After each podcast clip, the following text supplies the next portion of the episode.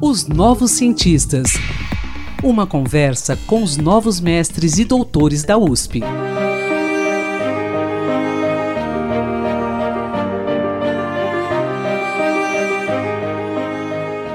Bom dia, ouvintes da Rádio USP. Eu sou Antônio Carlos Quinto e estamos começando mais um podcast Os Novos Cientistas. Nossa conversa de hoje será com o jornalista Alex Carolino Francisco, que apresentou na Escola de Comunicações e Artes, a ECA aqui da USP, a pesquisa de mestrado intitulada Páginas Coloridas, Editoras Independentes pela Diversidade. Sob a orientação da professora Sandra Lúcia Amaral de Assis Reimão, Alex analisou o trabalho de editoras independentes que publicam livros de temática LGBTQIAPN+, para compreender a atuação desses empreendimentos.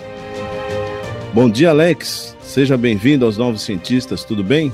Bom dia, Antônio Carlos. Bom dia, ouvintes de Os Novos Cientistas. É um prazer estar aqui com vocês. Prazer é nosso. Alex, conte para o nosso ouvinte é, se há muitas editoras independentes que publicam esses conteúdos dirigidos a esse público no estado de São Paulo e no Brasil, por favor.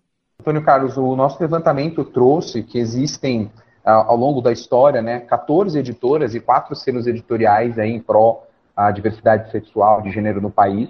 Hoje, no Brasil, é, existem algumas em atividades, outras já encerraram suas atividades. E em São Paulo, atualmente, com o mesmo cenário Brasil, né, algumas que abriram e acabaram fechando, encerrando sua atividade, atualmente em São Paulo nós temos três editoras que continuam aí a publicação. É a editora Dita, a editora Vira Letra e a editora Pel.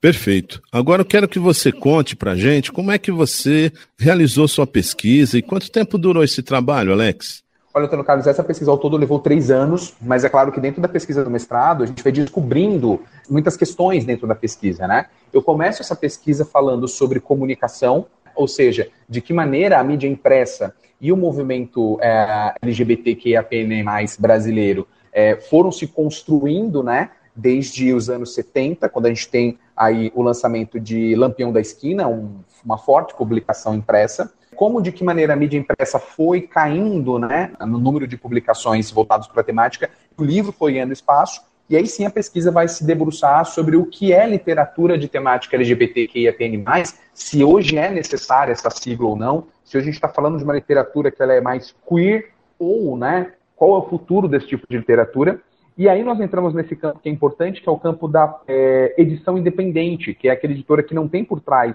um grande patrocinador, mas que de alguma maneira tem na busca da publicação da temática LGBTQIAPN+, uma forma de representação, de resistência e de trazer novos autores. Muitas dessas editoras, elas publicam sim também pelo ativismo, mas também é, pela questão financeira, né, que é de se manter, enfim, e levar aí à frente as questões da diversidade por meio da literatura. Então, a gente pode até concluir que o lugar dessa literatura é uma literatura de resistência, né? Há quanto tempo essas editoras independentes atuam nesse segmento aí, Alex?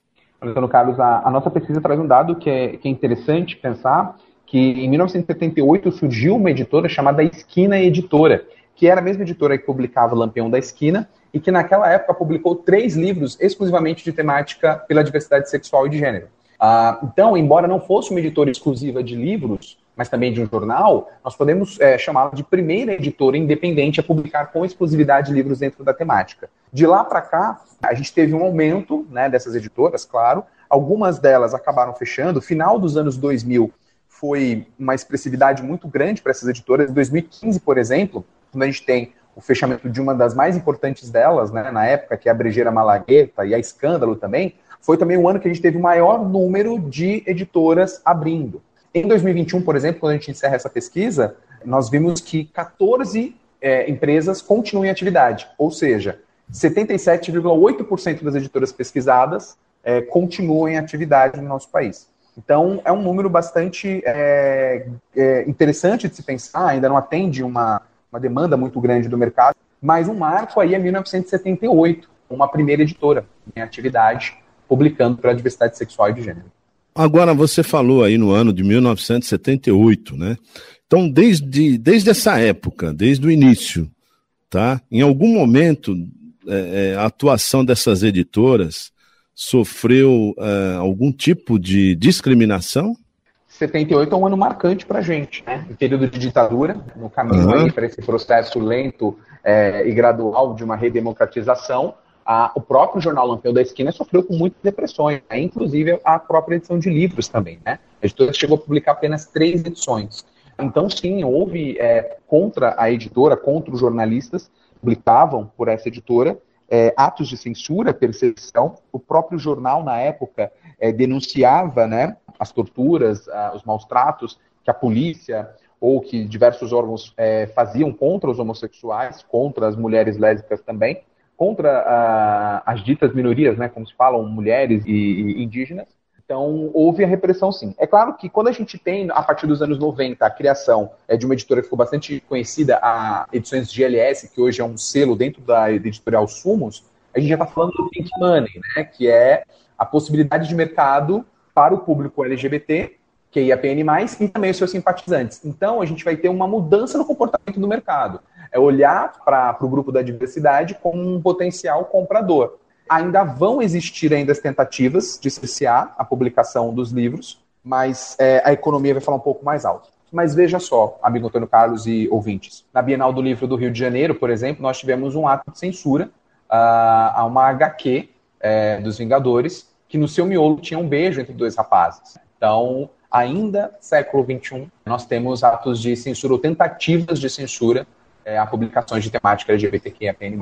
Bom, mas por tudo isso que você disse, podemos considerar que houve progresso em relação à aceitação dessas publicações? Houve, houve sim, e até muito por parte até dos investimentos que as grandes editoras fizeram é, no filão do mercado, que são as histórias, as young adults, por exemplo, né, que são as histórias para jovens adultos e que tratam da temática né? Uhum. Então, autores como John Green, né, é, e tantos outros que vão nessa temática que falam da diversidade para o público jovem, adulto, conquistaram espaço. Isso, de alguma forma, fez com que as grandes editoras, claro, primeiro por um viés comercial, né, a, adquirissem direitos de compra desses livros e publicassem no país.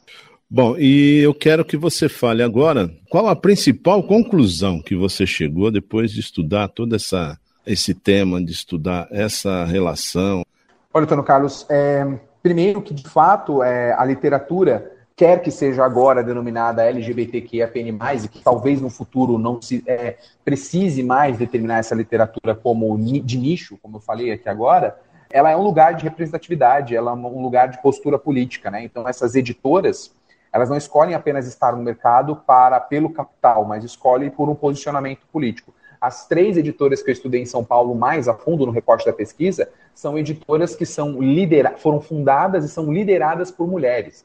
Então nos coloca a pensar também de novo o lugar da mulher na produção editorial, né? Quantas vezes as mulheres foram invisibilizadas ao longo da história do editorial é, por conta a, da presença masculina muito massiva e muitas vezes agressiva nesse ramo, né? Então veja, em São Paulo hoje são as mulheres que tomam as decisões no campo editorial, né? É, e foi assim durante muito tempo. Tem até um dado aqui também que, é, desse levantamento que a gente fez para pesquisa, 66,7% das decisões de publicação das obras desse segmento no Brasil foram aí feitas por profissionais do sexo feminino. Ok, Alex, eu quero agradecer pela sua participação aqui nos Novos Cientistas e parabéns aí pela sua pesquisa, uma pesquisa atual, uma última questão: você acha que esse mercado é promissor? E eu quero saber também se você vai se dedicar a isso num programa de doutorado, aprofundar mais. Claro, Antônio Carlos. É um mercado promissor, sim. É claro que a gente está esbarrando em algumas questões que são bem interessantes, até para o nosso ouvinte é, poder refletir sobre isso. A gente está falando sobre o mercado do livro. O mercado do livro é um mercado complexo, não é um mercado fácil de se entrar, de se estar, de estabelecer relações. Nós estamos uhum. falando de editoras independentes, ou seja, elas têm uma economia diferente, né, um modos de produzir e de ter ganhos é, diferente de uma grande editora, né? Então o editor ele faz o trabalho de formiguinha na casa independente, né? Ele vende livro por livro. Muitas vezes é o rosto dele que está na frente da editora, né? Muitas vezes aparece mais o rosto do editor do que o rosto do autor, né? O que você não vê numa grande casa editorial. A gente nem sabe nem o rosto do editor de uma grande casa editorial. Então é um mercado promissor, É um mercado em bastante ascensão. É um mercado também que necessita de valorização. Né? Publicar livro no Brasil não é barato. As pequenas casas sofrem com a pressão muito grande dos grandes marketplaces, que chegam muitas vezes a pedir 50% de desconto do, da capa né, de um livro. Então, para você é, custear uma publicação e ainda entregar para o marketplace com 50% de desconto, é descer muito o valor é, de venda desse livro e todo o investimento que é pensado. Ok, Alex, mais uma vez, muito obrigado aí pela sua participação, ok? Um bom dia para você. Eu que agradeço, ouvintes de Os Novos Cientistas. Antônio Carlos, muito obrigado. É importante também esse espaço para que a comunidade possa também estar cada vez mais representada dentro da academia. Espero que vocês tenham gostado também do trabalho pesquisador da Universidade de São Paulo. Se você quiser falar sobre seu estudo, sua pesquisa, envie-nos um e-mail para ouvinte.usp.br. Um bom dia a todos e até a próxima edição. Pesquisas e inovações.